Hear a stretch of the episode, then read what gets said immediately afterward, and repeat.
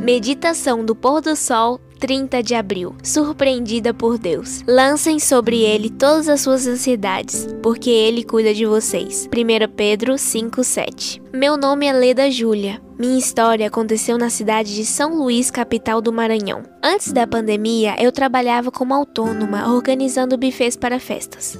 Porém, com a obrigatoriedade da quarentena, não foi possível trabalhar da mesma forma. Antes mesmo da crise, Deus já estava impressionando minha mente para que eu montasse um restaurante, mas não dei muita atenção em um primeiro momento. No mesmo período, pessoas de minha família e da igreja começaram a me incentivar nessa direção. Elas diziam que eu devia começar a vender refeições em minha casa. Resolvi parar de resistir e entreguei o projeto nas mãos de Deus. A ocasião definitivamente não era favorável. A pandemia ainda estava no início, quando os comércios foram fechados, inclusive os restaurantes. No entanto, o Senhor estava me dizendo que confiasse nele e abrisse meu próprio estabelecimento. Decidi confiar e, para a glória de Deus, o negócio tem dado muito certo. Conversei com o Senhor, falei de minhas ansiedades e abri meu coração. Expus perante Ele minhas angústias e preocupações. Lembro-me de que sempre dizia para Deus que gostaria de trabalhar para mim mesma. Queria poder apoiar a minha igreja e dedicar mais tempo à pregação do Evangelho. Hoje percebo todo o cuidado do Senhor comigo. Essa experiência me ajudou a enxergar que nada do que fazemos para Deus é em vão. Atualmente tenho uma lanchonete que funciona durante a semana e um pequeno restaurante que abre somente aos domingos. Como demonstração da minha gratidão por tudo o que Deus fez e continuará fazendo por mim, resolvi aumentar o percentual do meu pacto de 5 para 10%. Desejo usar meu trabalho, os talentos que o Senhor me deu para pregar as boas novas de salvação em Cristo Jesus. Quero abençoar outras pessoas da mesma forma que fui e estou sendo abençoada. Quero ser fiel a Deus assim como Ele é comigo. Seja todo o propósito que tomar, toda obra em que se empenhar e todo prazer que desfrutar para a glória de Deus. Seja esta a linguagem em seu coração. Sou teu, ó Deus,